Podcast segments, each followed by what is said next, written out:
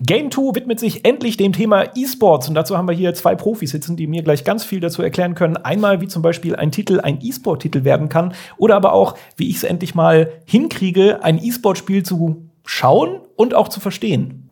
Schauen wir mal.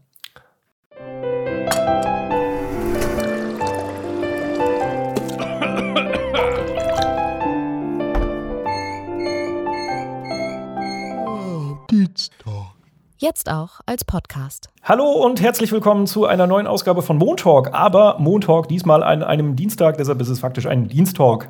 Und wie gerade schon gesagt, wir reden über E-Sports und dafür haben wir hier zwei Profis sitzen und zwar Yannick und Kaspar vom Unmuted Podcast. Hallo erstmal, Kaspar. Jetzt habe ich fast Yannick gesagt, weil du eben gerade Yannick gesagt hast. So kann es gehen. Ich bin Kaspar, hi. Ich und bin Janik, hallo. Hallo Schönen Janik. Dienstag. und in der Mitte sitze ich, ich bin der Sebastian. Wunderschönen guten Tag. So, und wir äh, widmen uns dem Thema E-Sport, weil es auch einen aktuellen Kicker oder einen aktuellen Anlass dafür gibt. Und zwar äh, wurde die Wintersaison, das Winterroyal 2019 von Fortnite angekündigt und das mit einem fetten Preisgeld von 15 Millionen US-Dollar. Also das findet über drei Tage, das sind jeweils Einzel- oder eigenständige mhm. Turniere und jedes Mal werden fünf US, ich hätte schon fast wieder fünf Euro gesagt, fünf Millionen US-Dollar ausgeschüttet pro ja. Turnier.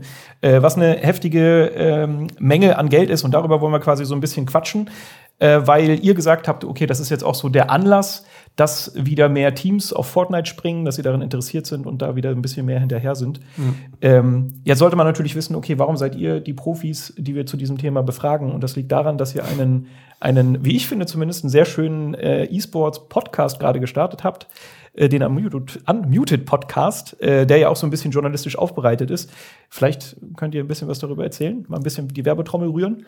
Ähm, also erstmal danke für die lobenden Worte. Äh, das ist äh, sehr schön zu hören. Ähm, genau, wir haben jetzt einen neuen Podcast gestartet im Funk-Universum.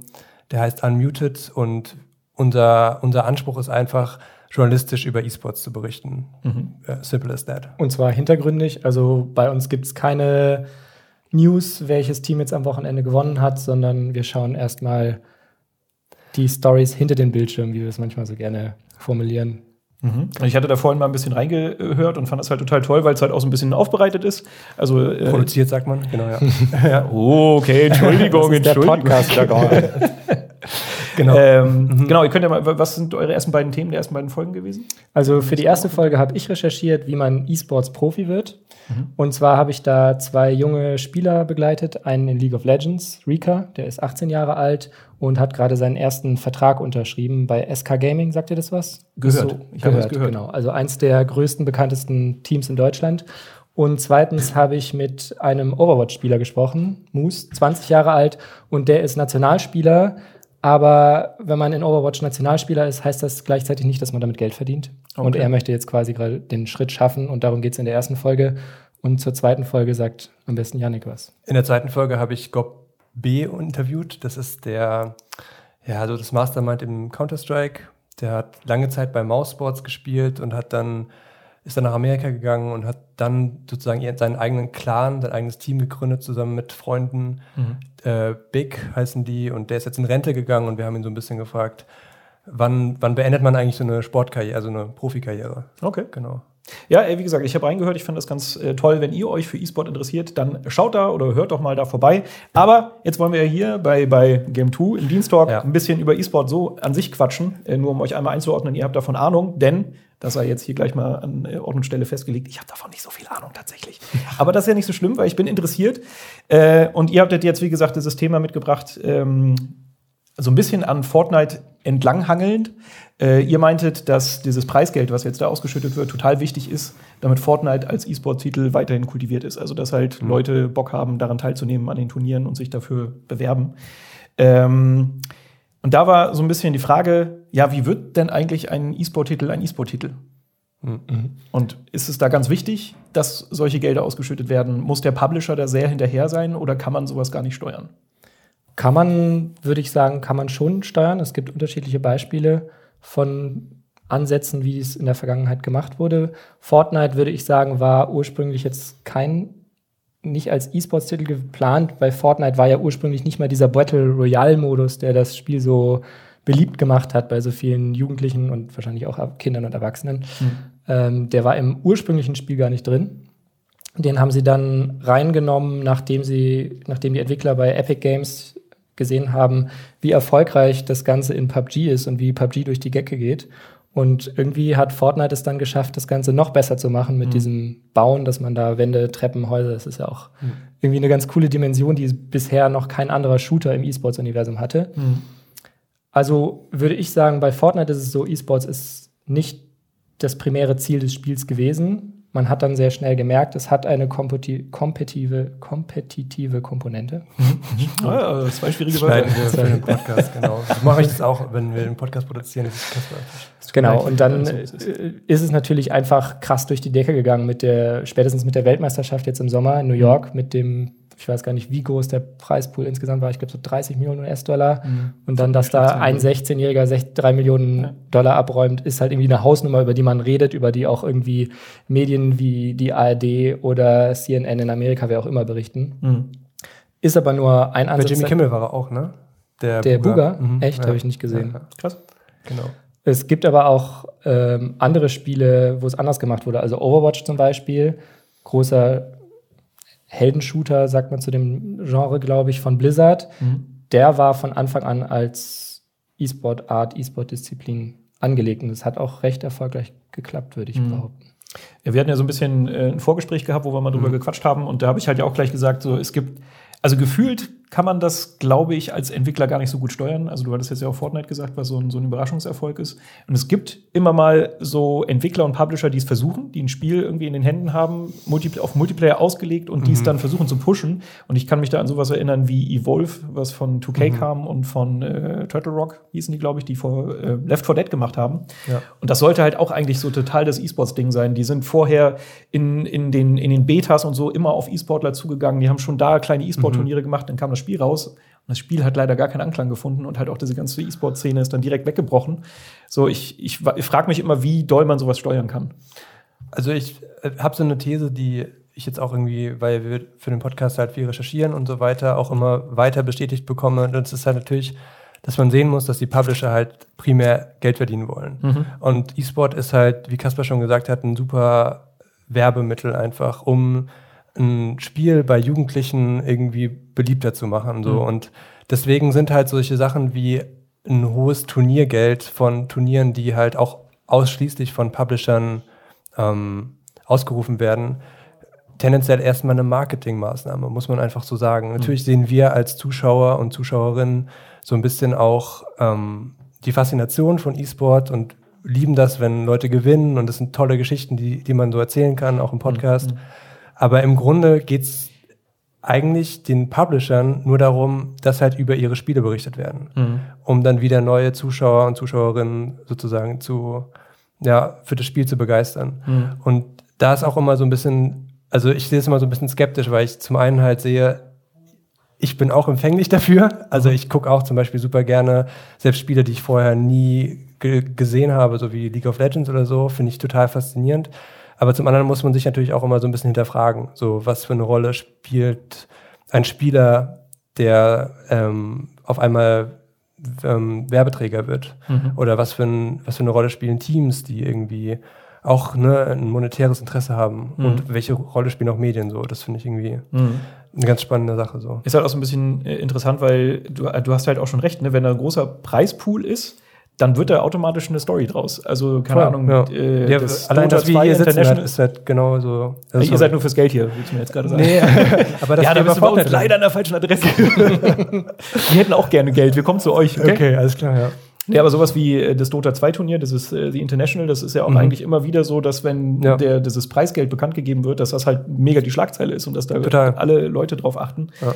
Und da muss man aber vielleicht noch ergänzend dazu sagen, der Unterschied zwischen Fort, dem riesigen Preisgeld bei Fortnite und zwischen Dota ist, dass es bei Dota zu großen Teilen aus der Community Stimmt, kommt. Ja. Und das finde ich beachtlich, dass irgendwie eine Spielefirma wie Valve es hinbekommt, dass die Spieler sagen so, hey, ich möchte, dass meine 2,50 Euro mhm. zu diesem riesen 25 Millionen Dollar Pool beitragen. Aber wenn man das jetzt mal so rein äh, von außen betrachtet, ist es ja auch so ein bisschen also jetzt klar, auch im, im normalen Profisport ist halt Geld spielt immer eine große Rolle, aber gefühlt sieht man das halt beim E-Sports auch immer direkt. Also weißt du, da, da geht es halt wirklich darum, da gewinnt jemand und so und so viel Geld bekommt er. Das habe ich jetzt im klassischen Fußball, hört man das selten. Da hört man eher was von Verträgen, Mhm. aber nicht von diesem Preisgeld. Und das wirkt vielleicht von außen manchmal so ein bisschen sehr geldgesteuert. Weißt du? Also du meinst diese Szenen, wo dann große Schecks auf Bühnen überreicht werden? Ja, finde ich auch immer ein bisschen seltsam. ähm, an sich hat der E-Sport halt noch ein Riesenproblem, auch sich selber zu vermarkten. Also wir reden über Legi Legitimierung von E-Sport als Sport. Das ist immer noch so eine Diskussion, die immer wieder wichtig ist, auch für den E-Sport, um anzukommen in der Mainstream-Gesellschaft. Ähm, aber de facto ist es halt so, dass viele Zuschauer und Zuschauerinnen noch nicht bereit sind, für ihr Spiel, sage ich mal, Geld in die Hand zu nehmen. Es gibt irgendwie so eine Statistik, die sagt, dass ähm, in nordamerikanischen Sportarten wie Basketball oder Baseball pro Zuschauer, glaube ich, 30 Dollar umsetzen. Und ähm, bei E-Sports ist es noch 5 Dollar. Also das ist noch ein riesiges Potenzial, das noch nicht ausgeschöpft ist. Okay. Und da will, also da will halt jeder Publisher halt hin mit seinem Titel. Genau. Ja, gerade wenn so Publisher gesteuert ist. Ne? Ähm, vielleicht auch mal wieder zurück äh, zu dem Spiel zu kommen, über das wir jetzt quasi in der Theorie reden. Gibt es denn auch spielerische Faktoren, die total ausschlaggebend sind, ob sich jetzt so ein Spiel als E-Sport eignet oder nicht? Also Gute Frage. Also ich würde sagen, dass für einen Wettbewerb geeignet sein muss, ist der Nummer eins Faktor, dass es möglichst wenig Zufall enthalten darf. Also wir haben E-Sports-Arten wie zum Beispiel Hearthstone, also digitales Kartenspiel für die, die es nicht kennen. Oder wir haben FIFA, wo es auch einen gewissen Zufallsfaktor gibt, ob der Ball jetzt an den Pfosten geht oder Wirklich? in den Pfosten. Ja, irgendwie müssen sie es ja berechnen. Und Äh, ja. ich glaube, du kannst mit dem Controller nicht genau so genau zielen, ob der Ball. Also es gibt ja diese, diese Spielerwerte bei FIFA. Kurzer Mhm. Exkurs. FIFA Kurzer Exkurs. So. Okay. Ähm, Cool, und lehn dich zurück. Noch, noch ein Thema, von dem ich keine Ahnung habe. wollt ihr nicht drüber reden? Okay. Nein, nein, nein, dann hau raus. okay. Nein, aber die Spieler sind ja unterschiedlich stark. Sonst wäre ja ein Spieler in der dritten Liga bei FIFA genauso stark wie ein Messi. Mhm. Und deswegen ein Messi hat bessere Schusswerte als ein Spieler in der dritten Liga. Nennt Das man, heißt, er hat eine. nennt man Spieler aus der dritten Liga? welcher Verein? weiß ich, nicht, ich weiß nicht mal welcher Fall. Von 60 München gibt es zum Beispiel, ich hoffe, er spielt noch da, Florian Ziereis. Ich kann dir vor allen Dingen alles erzählen. Ich kann mir jetzt auch ja, mal einen ja, Namen ohne ausdenken. Mist, ja. Heini Fact Schlurp check das spielt bitte, auch in der dritten Liga. Okay, Ich weiß nicht, nice ob, ob Florian Ziereis oder heißt er Zurück aber auf jeden Fall. Okay, Wir, merken, wir holen uns die Kompetenz hier rein, ich merke schon. was wollte ich sagen? Ich weiß es Was war die Frage? Ob es kein Faktoren gibt und du hast gesagt, wenig Genau, also Faktor 1 Zufall sollte mi möglichst minimiert werden, würde ich sagen. Es gibt Spiele, wie gesagt, FIFA oder so Kartenspiele, wo Zufall in einem gewissen Maße eine Rolle spielt, aber natürlich möchtest du, dass der Beste gewinnt und nicht der, der am meisten Glück hat. Erster Faktor. Zweitens muss ein Spiel telegen sein. Da hat Fortnite den riesen Vorteil, dass diese, dass jede einzelne Runde erzählt eine eigene Geschichte. Nämlich die Geschichte von einem Spieler, der es schafft, sich gegen 98 andere Spieler durchzusetzen. Und das ist halt irgendwie, es funktioniert telegen nicht ganz so gut. Ich wollte am, Anfang. fragen. Ja, genau, du hast weil ja so man, man Spiele. genau, also Man kennt auch die Fortnite- Karte nicht. aber- man kennt die Karte, Ja. doch die Karte ist immer dieselbe. Ja, okay, Oder? aber also wenn du jetzt so anfängst damit. Also Genau, also für als- Außenstehende, als du meinst du für Erfahrener, ja, Außenstehende genau, so. Auf jeden Fall ist, ist die Story bei Fortnite, das ist halt jede, jede Runde ist spannend, ist gegeben, jede Runde ist ein- einzigartig. Ich glaube auch vor allem für, für die jüngere Zielgruppe ist es halt auch sehr wichtig, dass ähm, die ganzen Spiele mittlerweile personalisiert erzählt werden. Also sehr, sehr wichtig, dass E-Sportler heutzutage auch so eine Art Marke werden oder so eine Art Persönlichkeit, mit denen, mit denen sich halt Jugendliche identifizieren können. Weil das wiederum dann auch wieder für die Publisher wichtig ist, dass sie sehen, hey, du könntest diese sehr, sehr dreidimensionale Figur sein, die da auf der Bühne irgendwie gegen Millionen andere besteht und irgendwie so der Beste ist. Der oder die Beste. Also damit gehst du quasi auch schon wieder so ein bisschen zum nächsten Thema. Also d- dieser ganze Pot aus Streamern und, und Profis, die ja mittlerweile auch äh, stellenweise sehr erfolgreiche Streamer sind. Ähm, braucht man die, wenn ich jetzt morgen einen eigenen, ein eigenes Studio öffnen will und mein eigenes E-Sport-Spiel äh, bekannt und berühmt machen will, bra- brauche ich dann meine Livestreamer und Profis, die das für mich in die Welt tragen? Ist das super wichtig mittlerweile? Es schadet nicht. Wahrscheinlich. Ich würde weitergehen und würde sagen, definitiv ja. Bestes Beispiel. Steile These. Steile These. Bestes Beispiel dieses Jahr, was dieses Jahr? Apex Legends mhm. rausgekommen und es ist ein, steht ein super großer Publisher dahinter mit EA, mhm. aber trotzdem war es ihnen wichtig genug, dass sie sich irgendwie riesige Streamer an Land oder dazugeholt haben, die ihr Spiel in den ersten Tagen beworben haben. Mhm. Und ich habe einen Artikel gelesen, dass Ninja, der reichweitenstärkste Fortnite-Spieler, wurde für zwei Stunden, wurden dem, ich glaube, eine Million US-Dollar gezahlt, damit er mal in seinem Stream für zwei bis drei Stunden dieses Spiel spielt. Mhm. Und ist trotz aber nicht offiziell, oder? Also das wurde nie bekannt gegeben, ist, glaube ich, das, was so aus, aus ich, Quellen gemunkelt wurde. Ja. Würde mich wundern, wenn sie das offenlegen würden. Ich oder? würde wahrscheinlich auch vermuten, dass es ja, aber genau, gerüchteweise. Aber auf jeden Fall wurde er dafür, also das steht fest, er wurde dafür bezahlt, mhm. dass er dieses Spiel spielt. Und neben ganz vielen anderen Twitch-Streamern und YouTubern. Und deswegen würde ich sagen, ja, braucht es auf jeden Fall. Mhm.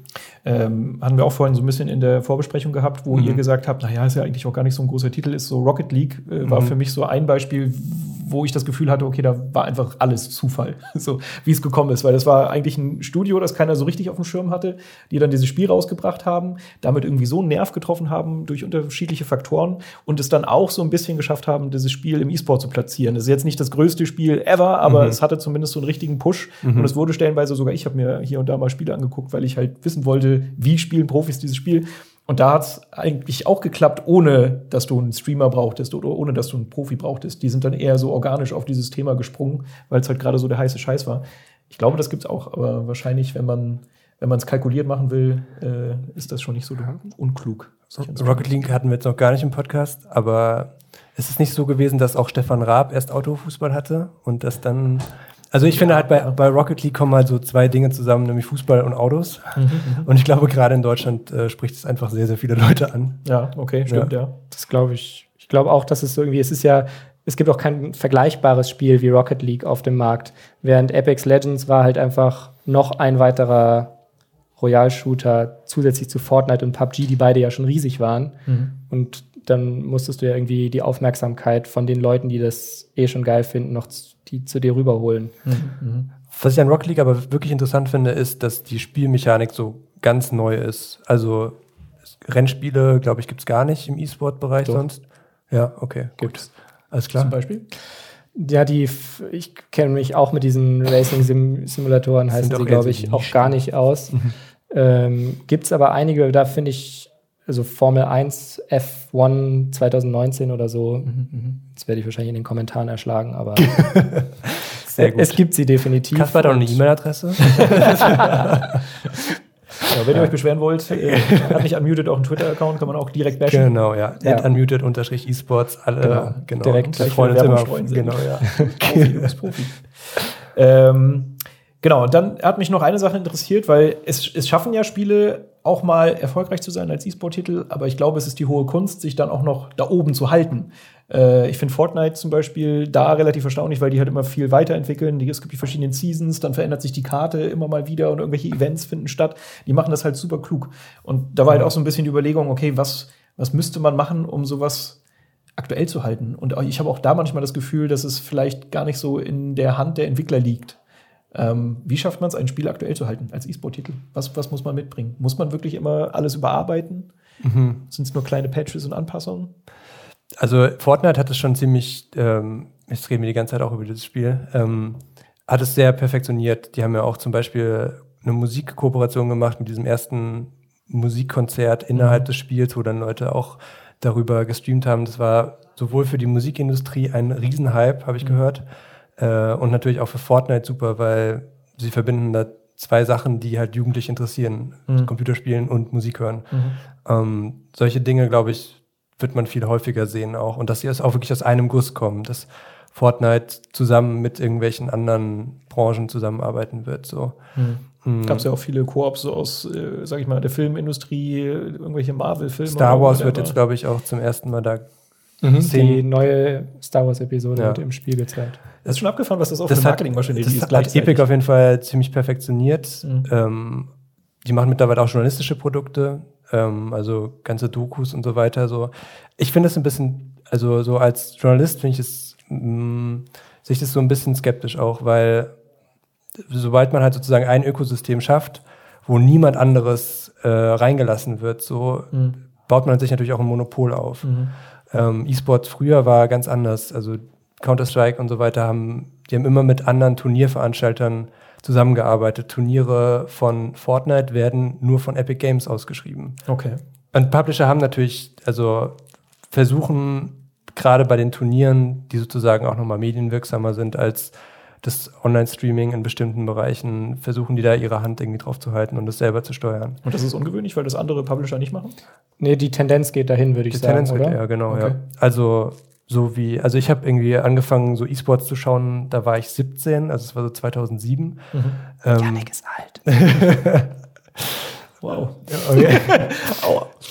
Und da war, da war, da war es noch so, dass ähm, so, solche bestimmten Events halt verschiedene Spiele abgedeckt haben. Und ähm, es ist einfach jetzt alles wird viel mehr so zu den Publishern hingezogen. Mhm, mh.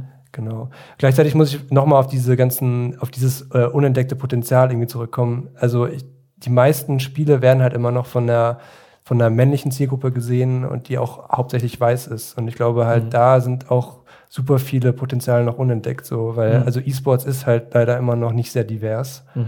Mhm.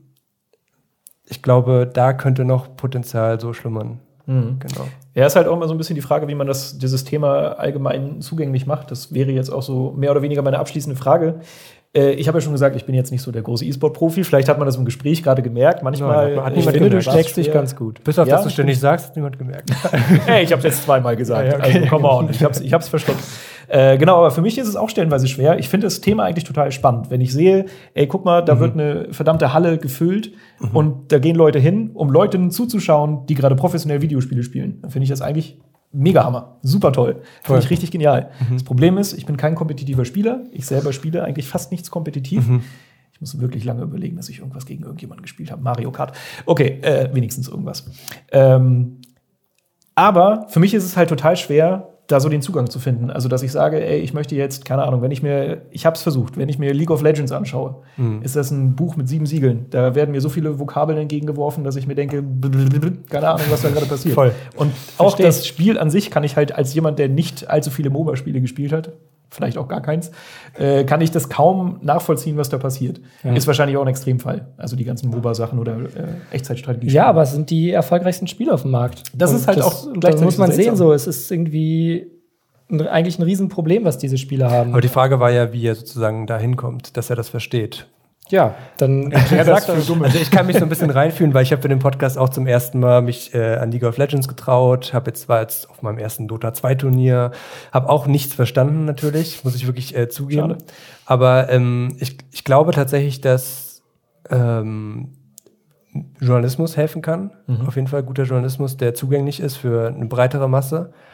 Ich glaube aber auch, dass die Spielehersteller in der Pflicht sind, ähm, Spiele zu designen, die halt die einen mehr in die Hand nehmen. So. Und auch Turnierveranstalter im Zweifelsfall, wenn sie wirklich mehr Leute erreichen wollen, wenn sie wollen, dass E-Sport auch irgendwie so gesellschaftsfähiger wird und nicht als das geekige, was irgendwelche Nerds so zu Hause im Keller machen, so, mhm. was es zum Glück nicht mehr ist. Aber für viele Leute, mit denen wir halt auch über den Podcast reden, das halt immer noch so die erste Reaktion ist leider. Mhm. Ähm, und ich glaube, da sind diese ganzen Publisher und Turnierveranstalter auf jeden Fall in der Pflicht, das irgendwie so attraktiver zu machen für Zuschauer und Zuschauerinnen. Die Frage ist halt, wie man das macht. Also, wenn ich jetzt zu, zu einem Turnier komme, League of Legends, whatever, kriege ich dann erstmal, weiß ich nicht, eine halbe Stunde eine Einweisung, wie was ja, funktioniert. Also bei, das gibt es ja beim normalen Sport auch nicht. Also wenn ich jetzt zum Footballspiel gehe. Aber im Theater gibt es das zum Beispiel. Du kannst am Anfang von der, von der Vorstellung, wenn du jetzt ins Theater gehst, auf jeden Fall noch eine Einführung machen in das Stück. Und warum soll es das nicht für E-Sports geben? Okay. Es gibt tatsächlich vereinzelt immer mal wieder Streams, so Anfängerstreams, mhm. die dann halt, aber das muss natürlich auch sich jemand finden, der sagt so, hey, ich habe Lust, das für Anfänger zu erklären oder irgendwie ein bisschen mehr zu erklären, als ich normalerweise würde. Habe ich bei League of Legends jetzt zum Beispiel noch gar nicht gesehen. Mhm. Also ich habe es mal entweder von Dota oder von Counter-Strike. Also wahrscheinlich gibt es immer Wege, irgendwie da reinzukommen und sich schlau zu machen. Aber die Frage ist halt, kann man diesen Weg einfacher machen? So, ne? Dass halt ich jetzt nicht erst im Internet mir verschiedene Quellen zusammensuchen muss, um verschiedene Dinge zu verstehen, sondern ob man wirklich irgendwie eine Einführung bekommt. Ich, keine Ahnung, ich finde es ich find's tatsächlich relativ schwer. Und Kaspar kann dir mal eine Einführung geben, finde ich. ich. Ich kann dir auf jeden Fall sehr gerne erklären, wie League of Legends funktioniert und dann verstehst du allerdings nicht mehr auf dem Video jetzt. Das Problem ist, nicht jeder hat einen Kasper zu seiner Seite, der ihm das erklärt, wie was ich funktioniert. Ich habe aber auch keine, leider keine Antwort auf deine Frage. Ja, schade. Weil ich es nicht weiß. Also League of Legends ist halt einfach sehr kompliziert. Es ist aber auch sehr erfolgreich. Deswegen, warum sollten die Entwickler das ändern? Und äh, bei dem Spiel ist es ja sowieso zu um spät. diverser zu machen zum Beispiel. Mhm. Ja. Finde das stimmt. Ja. Also es gibt schon gute Gründe. Ich meine, letztendlich nee, das, profitieren ja. die ja sogar, weil sie mehr Zuschauer äh, mhm. generieren oder mehr Zuschauer ja. gewinnen.